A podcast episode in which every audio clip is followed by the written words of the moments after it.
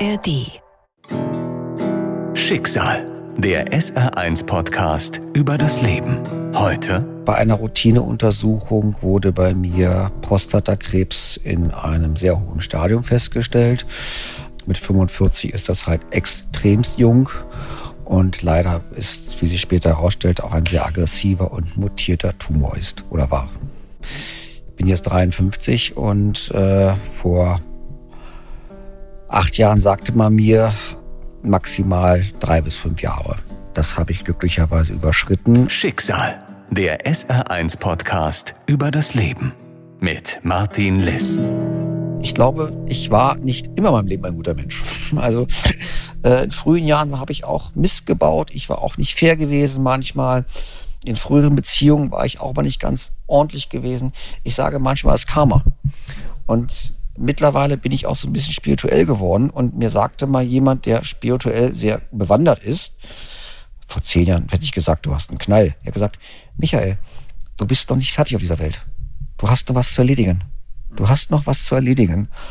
Irgendwie habe ich auch das Gefühl, ich muss noch, ich bin noch nicht fertig hier. Und jemand, der sich damit sehr beschäftigt, sagte mal, du bist erst fertig, wenn du deine Fehler in deinem alten Leben bereinigt hast. Und das glaube ich manchmal. Und ich habe in meinem Freundeskreis Leute, mit denen ich mich sehr gezofft habe, die sagen, Michael, du hast eine Wandlung durchgemacht. Wenn du noch wärst wie vor vier, fünf Jahren, könntest du uns den Buckel runterrutschen. Aber jetzt gehörst du uns zu meinem Leben wie zu meiner Familie. Und das ist auch etwas, was wichtig ist. Man muss auch sich ändern können. Eigentlich sollte Michael schon seit fünf Jahren tot sein. Zumindest nach Meinung seiner Ärzte. Aber Michael lebt, trotz schwerster Krebserkrankung. Wie er seinen Alltag meistert, versucht die Krankheit in Schach zu halten und wie er mit der psychischen Belastung umgeht, das erzählt er mir in dieser Folge. Michaels Geschichte könnt ihr wie alle Folgen unseres Podcasts Schicksal in der ARD Audiothek finden. Bei einer Routineuntersuchung wurde bei mir Prostatakrebs in einem sehr hohen Stadium festgestellt. Mit 45 ist das halt extremst jung. Das bedeutet für mich, dass ich seit mittlerweile acht Jahren eine Achterbahn durchlaufe von Untersuchungen, von Behandlungen, von Erwartungen, von Traurigkeit, von Wut, von Enttäuschungen, von Hoffnung, von OPs, von Chemotherapien, von Bestrahlungen, von ob das Leben weitergeht, von verschiedenen Ärzten. Bin jetzt 53 und vor acht Jahren sagte man mir maximal drei bis fünf Jahre. Das habe ich glücklicherweise überschritten und mein Schicksal ist, dass ich für mein Alter eine Krankheit, eine Krebskrankheit bekommen habe, die eigentlich erst so ab, vor allem in der Stufe, in der Härte, erst so ab 70, 80 vorkommt. Also ich kann, sagen wir mal, 90 Prozent noch alles. Also ich kann jetzt keinen Marathon mehr laufen.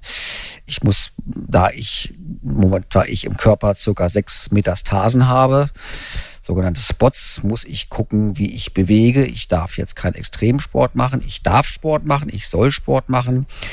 Mein Alltag sieht aus, dass ich früh aufstehe. Klar, wegen Kind und Kegel dann sofort Tabletten nehme. Ich nehme jeweils morgens und abends zwischen acht und zwölf Tabletten plus noch ein bestimmtes Getränk, was auch für meinen Körper gut ist. Alltag sieht so aus, dass ich möglichst eine Routine drin habe. Ich arbeite, soweit es geht, normal, wo ich merke auch selber mal, dass meine Energielevel geht meistens wirklich gegen 15, 16 Uhr massiv runter was vielleicht der Alltag bei anderen Menschen ist. Es kostet unheimlich Kraft, jeden Tag psychisch das zu verarbeiten und auch damit aufzustehen. Ich habe mir auch seit jetzt seit einem halben, dreiviertel Hilfe geholt. Ich bekomme da auch eine Medikation zu. Das, also durch meine Behandlung ist mein, wird der Testosteronwert gesenkt. Für einen jedermann weiß, was heißt, wenn der Testosteronwert auf Null ist. Äh, das schraubt aber auch den Serotoninwert runter. Das heißt, da musste auch dran gearbeitet werden, weil sonst ist natürlich auch die Motivation oder auch die, wie man den Tag beginnt oder äh, durchlebt, auch schwierig. Es gibt auch Tage, wo ich komplett down bin, also wo ich auch morgens aufstehe und merke, das ist es nicht. Das ist nicht mein Tag. Und dann sage ich meiner Frau auch, heute nicht. Es gibt auch Tage, selbst im Urlaub, wo, sage ich mal, in Italien die Sonne scheint und es alles schön ist, wo ich sage, nein, mir geht's nicht gut und dann lege ich mich wirklich 17, 18, 19 Uhr oder teilweise früh ins Bett und ziehe mich komplett zurück, weil ich auch dann halt Unruhe habe. Es gibt auch Momente, wo ich Angstzustände habe, acht Jahre lang zu wissen, es kann jederzeit wieder kommen. Acht Jahre mit der Diagnose Krebs. Zu der Angst, zu den vielen Sorgen, die Michael umtreiben, kommt die große körperliche Belastung, Chemotherapie, Bestrahlungen, Operationen. Aber Michael zeigt eine erstaunliche Resistenz. Bei mir wurde die Prostata komplett entfernt. Das heißt aber auch, dass alles andere gekappt ist. Glücklicherweise wurde ich nervenunterheilend operiert. Aber das heißt auch wie Einschränkungen, dass also 15 Zentimeter Narbe am Bauch, ähm, bisschen alles verschoben und Lymphknoten wurden aus dem Oberschenkel rausgenommen, die angegriffen waren. Danach folgte die erste Bestrahlung, danach folgte die erste Chemo. Dann hieß es, es sieht gut aus. Das war 2016. Und nein, es war nicht alles gut. Seitdem habe ich weitere, eigentlich würden wir beide jetzt hier sitzen und ich wäre in der nächsten Chemo. Aber zum Thema Achterbahn, nein, keine Chemo. Die Ärzte sagen ja auch zu mir, ich bin Einzelstück. Ja, ich bin anders, das sagt meine Frau auch immer zu mir, aber Mediziner sagen, ich bin eins unter einer Million, weil ich lebe noch. Eigentlich müsste ich seit fünf Jahren tot sein, aber ich bin noch da. Ja, mein Körper ist in Mitleidenschaft, aber ich habe irgendwann auch, ich habe vor drei, vier Jahren habe ich wirklich alles umgedreht. Das heißt, kein, kaum Alkohol, Zigaretten sowieso nicht. Viel Sport, äh, viel Mindset, Ernährung, Arbeitspensum runtergeschraubt. Privat und Beziehung und Familie ist ganz, ganz wichtig. Das kann ich jedem nur raten, wenn man, also das heißt ja nicht umsonst, in einem gesunden Geist lebt ein gesunder Körper oder, andersrum, so ähnlich. Aber ja, ich merke es halt durch das halt ähm, doch, also der Körper ist, ich muss auf ihn achten. Das, man, man, glaubt es nicht, wenn man mich sieht. Also ich hatte zweimal keine Haare mehr auf dem Kopf. Ähm, sämtliche Haare am Körper sind ausgefallen. Meine Augenbrauen wachsen immer nur teilweise nach. Äh, Bart ist zweimal komplett ausgefallen. Früher hatte ich einen stärkeren Bartwuchs. Es gab Zeiten, da sind mir, mal ganz hart gesagt, sind mir die Fußnägel ausgefallen von den Chemotherapien. Zwei Chemos, wer schon mal in seinem Leben eine Chemo durchgemacht hat, weiß, was das heißt. Ne? Also sechs Monate Chemo ist sechs Monate Hölle der Körper wird vergiftet. Der, man, man, der Körper wird, von, wird vergiftet, damit die Krebszellen absterben, soweit es geht wie möglich. Das ist auch äh, ein Pflanzenwirkstoff. Stellen Sie sich vor, Sie würden sechs Monate lang ständig saufen. Und das wird natürlich immer, immer kaputter. Also ähm, so ab dem zweiten, dritten Monat fühlt sich eine Chemotherapie an, gerade nach der Infusion. Stellen Sie sich den schlimmsten Kater Ihres Lebens vor. Das Ganze potenziert mal 1000. Das ist ungefähr das, was dann ist.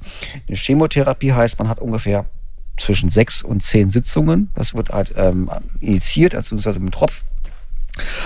Und dauert eineinhalb bis zwei Stunden und danach fängt das an zu wirken. Das Ganze geht über einen Zeitraum von mehreren Wochen, also Monate eigentlich, im Grunde genommen fast sechs Monate, weil zwischen den Infusionen ist immer so zwei, drei Wochen Zeit. Das heißt, Sie kriegen die Infusion, am nächsten, am nächsten Tag darauf geht's noch dann setzt wirklich die Wirkung ein und sie sind am Anfang hält die Wirkung so ein, zwei Tage an, wo es ihnen schlecht fühlt. Am Ende sind sie ungefähr bei einer Woche. Das heißt, in der Endphase habe ich überlegt, ob ich vom Schlafzimmer ins Wohnzimmer drei, vier Meter, ob ich die laufe, ob ich aufstehen kann. Sie liegen eigentlich nur noch. Sie wissen nicht, was sie essen wollen, weil eigentlich alles scheiße schmeckt. Sie wissen nicht, was sie trinken wollen, weil alles scheiße schmeckt. Sie bauen ab, sie, sie sind eingefallen, sie verlieren ihre Haare, sie verlieren ihren Bart, sie werden kalkweiß, ihr ganzer Körper tut weh. Da hat mir eigentlich nur geholfen meine Familie. Ich lebe damit mittlerweile jetzt seit zwei Jahren, dass ich todkrank bin, dass ich nicht mehr geheilt werden kann. Mein wirklicher Zustand ist todkrank. Ähm, ich werde nie wieder gesund werden. Ich bin auch nicht heilbar. Ich bin ähm, nicht austherapiert. Vor zwei Jahren hieß es, ich bin austherapiert, aber mit viel Mühe, Eigenarbeit, Motivation oder Mindset und auch äh, viel an sich arbeiten, gab es dann doch nochmal andere Wege. Und wie sagt man, die Hoffnung stirbt zuletzt. Aber mein jetziger Zustand medizinisch ist todkrank. Mein seelischer Zustand ist, mir geht's gut. Wie geht das? frage ich mich. Wie kann ein Mensch medizinisch todkrank sein und gleichzeitig von sich sagen, dass es ihm seelisch gut geht? Kann man sich mit dem Wissen, dass man nicht mehr lange zu leben hat, versöhnen? Kann man trotz allem zuversichtlich sein? Ich glaube einfach, das kommt durch ja, früheste Kindheit, weil ich auch schon jung ja mit Krankheit bei meiner Familie konfrontiert wurde. Gerade durch meinen Onkel, den ich sehr geliebt habe, der ist früh gestorben, aber hat bis zum Ende gelebt. Das könnte gut sein. Früher war es so, dass ich aufgewacht bin, sagte, ja, muss ich aufstehen, muss nicht. Heute wache ich auf, denke, wow, was, die Sonne scheint, lass uns rausgehen, lass uns was machen. Also man kann aus jedem Tag irgendwas abgewinnen. Okay, heute gucken wir raus und das ist ziemlich Scheißwetter. Ähm, aber trotzdem, ich weiß genau, dass heute noch ein, zwei schöne Sachen passieren werden und ich mir Sachen vorhabe. Und die Zuversicht kommt aber auch von Leuten. Ich habe also aus, aus, meiner, aus meinem Umfeld gibt es Leute, denen ich mittlerweile als Vorbild gelte. Also es gibt auch einen behandelten Arzt von mir, Dr. Marius Zacharias, der ist Chefarzt von Vivantes und Urologe. In seiner Klinik erzählt er den Leuten von mir. Weil er sagt, das ist ein Vorbild. Und das macht mich auch stolz. Mich macht es stolz, dass ich mittlerweile für Leute als Vorbild gelte. Ne? Und auch die Ärzte, die ich habe, sagen, sowas haben wir noch nicht erlebt. Ich bin jetzt, äh, ich sage das gerne öffentlich, ich bin jetzt seit einem halben Jahr bei einem Psychiater und der sagt auch, Herr Kaufmann, ich bin jetzt seit 30 Jahren Psychologe. Eigentlich machen Sie alles richtig. Und ganz ehrlich, darf ich anderen Leuten ohne Name von Ihnen erzählen? Weil das ist selten. Und das ist für mich eine Motivation, noch etwas zu zeigen. Und dazu kommt auch, ich weiß noch, als ich vor zwei Jahren die letzte Chemo hatte, da ging es mir sau, sau dreckig. Ich hatte, das war glaube ich 2021, hatte ich meinen besten Freund geplant, wir fahren nach Ägypten im, Dezember, im November und machen Kiten, Surfen, Schwimmen. Und dann kam die Nachricht Chemo. Und da habe ich gesagt, okay, ich habe zwei Wochen, drei Wochen Zeit zwischen zwei Episoden, ich fahre mit. Und die so, was bitte? Doch, ich fahre mit. Und dann habe ich gesagt, ich fahre mit, wenn du bei mir bist. Meine, ich bin bei dir. Und ich habe mich zum Flugzeug geschleppt. Und dann war ich aber eine Woche in Ägypten bei 33 Grad und bin jeden Tag fünf Kilometer gelaufen, also Spaziergang. Ich bin geschwommen, ich saß in der Sonne und kam braun gebrannt, aber irgendwie wieder. Und wenn ich aufgegeben hätte, hätte ich das nicht erlebt. Ich hatte, ich hatte, das war toll. Letztes Jahr war ich wieder da. Also das sind so Kleinigkeiten. Ne? Oder nachdem ich die Chemo hinter mir hatte, war ich halt total platt gewesen. Und dann rief mich ein Freund an meinte, du, du weißt doch, ich habe doch ein kleines Haus in Südfrankreich. Äh, ich fliege nächste Woche hin, komm mit. Toll, das macht Spaß. Und dann, hab, dann, dann saß ich da mit, mit, mit eingefallenem Gesicht, kein Haar auf dem Kopf in Südfrankreich im, im Januar in der Sonne. Und das, das sind so Erlebnisse. Wenn ich aufgegeben hätte, hätte ich das nie gehabt. Und das möchte ich auch den Leuten mitteilen. Ich war schon immer ein Kind gewesen, auch später Mensch gewesen. Ich habe immer gesagt, nicht aufstehen, Krönchen richten, sondern aufstehen, Mütze richten oder Basecap richten oder also für mich gab es noch nie in meinem Leben eine aussichtslose Situation. Ich habe immer gesagt, weitermachen.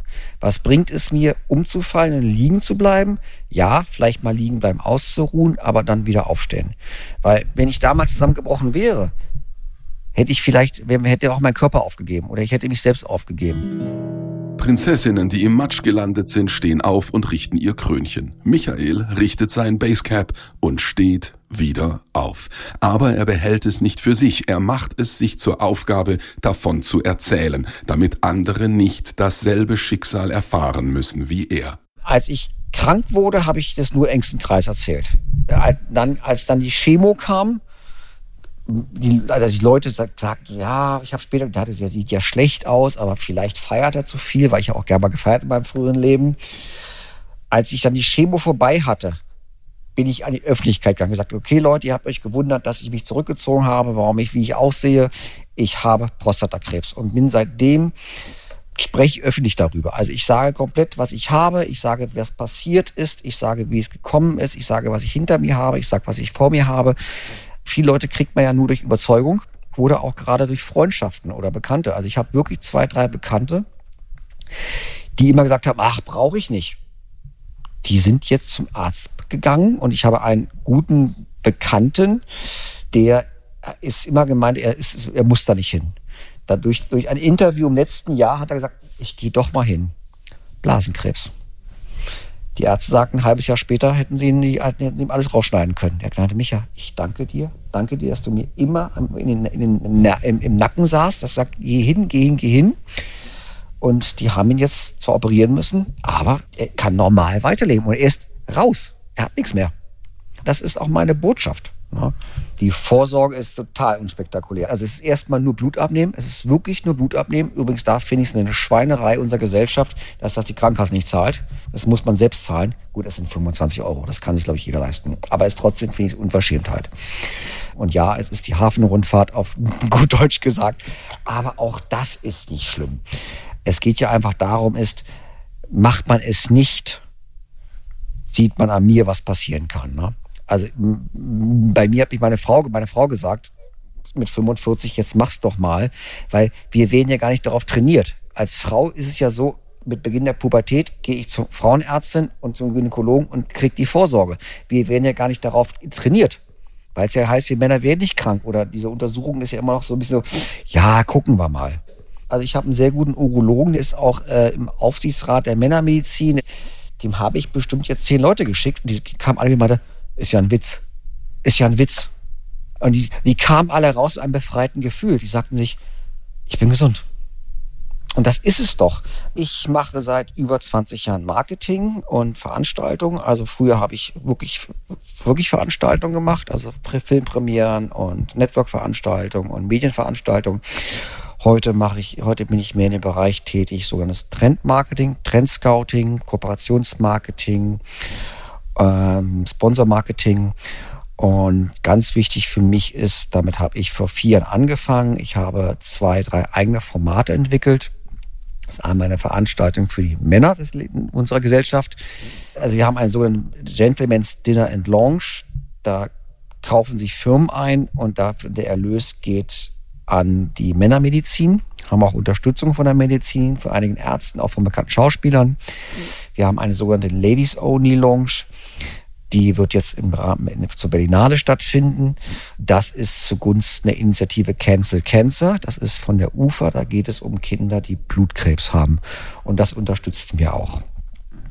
Also diese beiden Formate sind so meine Hauptarbeit eigentlich, beziehungsweise sind meine Herzensangelegenheit die ich halt unterstütze, damit äh, das Thema bekannt wird. Ne?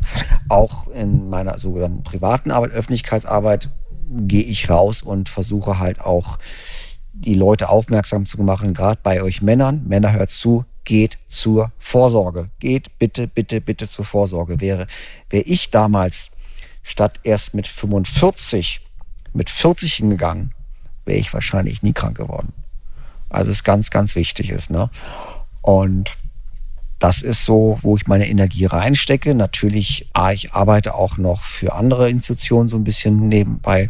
Das heißt nebenbei, ich äh, arbeite immer noch halt Marketing für verschiedene Firmen.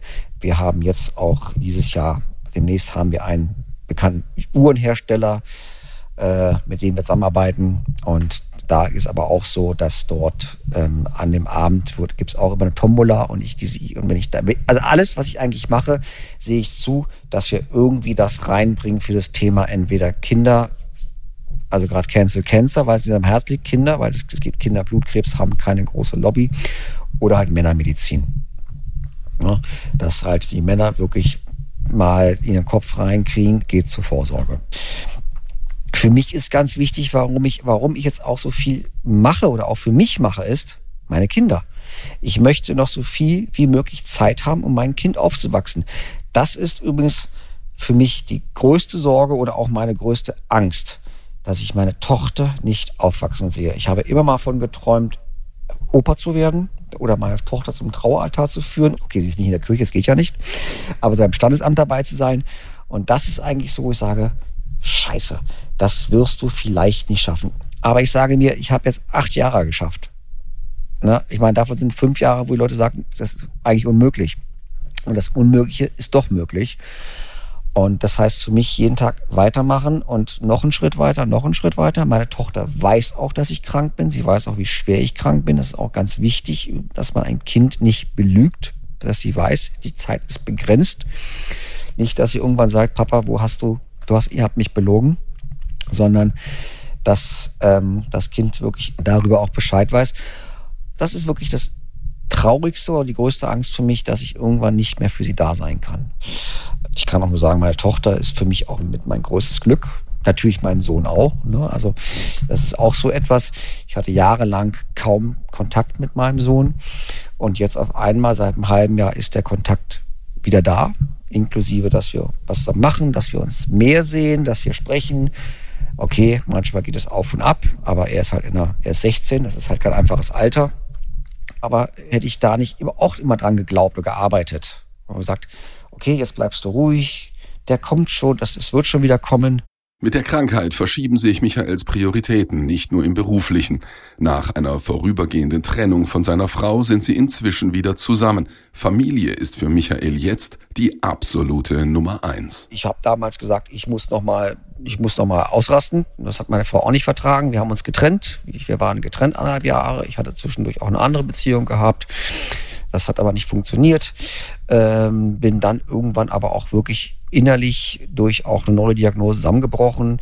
Toi, toi, toi, habe ich mich zusammengeraucht, auch durch Hilfe meiner Frau. Und wir haben wieder zusammengefunden. Ich sag mal, danke Corona. Weil man konnte ja nicht raus, man war auch zusammen wieder. Also, und sind heute enger und intensiver zusammen als jemals zuvor. Ähm, genieße jede Minute, außer wenn man es mal zoffen, wie in jeder guten Beziehung. Aber so dieses, was die Leute so haben, oftmals, ich muss weggehen und ich könnte was verpassen und so weiter, das ist weg. Also, das habe ich nicht mehr. Also ich verpasse eher mehr, wenn ich jetzt mit meiner Familie nicht zusammen bin. Früher wäre ich mit einem Porsche oder Ferrari die Niagara-Fälle runtergefahren. Heute würde ich gerne in Italien oder am, am Strand sitzen mit meiner Familie im Arm und einschlafen. Und auch für mich mein Leben, ich muss nicht mehr in Restaurants gehen, ich muss nicht mehr jeden Abend irgendwo da sein. Nein, ich äh, genieße Zeit. Zeit ist für mich das absolut kostbarste Gut geworden. Und das hat auch dazu geführt, dass ich gesagt habe, was bringt mir noch das nächste Auftrag? Was bringt mir noch mehr zu arbeiten? Das bringt mir gar nichts. Das bringt mir nichts. Mir geht's finanziell, ich, es ist so, dass ich gut leben kann, ja, aber ich renne jetzt nicht dem Luxus hinterher ich bin kein gläubiger Mensch, was katholisch, evangelisch oder irgendwas angeht. Dass irgendwas zwischen uns Menschen gibt, dass es, ein, dass es eine Energie gibt, Energielevel gibt, dass es Karma gibt, an das glaube ich alles. Dass es jetzt ein höheres Wesen gibt, das glaube ich nicht unbedingt. Aber ich gehe trotzdem in die Kirche auch, auch mit meiner Tochter. Wir sind jede Woche in der Kirche und zünden, und zünden für meine verstorbene Mutter eine Kerze an. Ähm, ich bin auch so, dass ich dann auch beim Altar bin, mich bedanke. Aber ich wäre nicht derjenige, der jetzt hier beten würde. Aber ich glaube daran, dass es Energielevel gibt, dass es Karma gibt. Ich kann nur sagen, als ich, ja, äh, als ich mit meiner Frau zusammengekommen bin, haben wir diese Wohnung ausstreichen lassen. Also da wurde schlechte Energie raus. Und haben auch sozusagen Möbel, die, wo, wo, wo wir hatten also eine Person hier, die sagt, diese Möbel haben schlechtes Karma. Die habe ich alle rausgeschmissen. Also ja, an sowas mache ich, sowas glaube ich auch. Also das ist definitiv da, genauso wie ich an Sachen, wo ich glaube daran, dass Menschen Seelenverwandte sein können. Glaube ich komplett dran.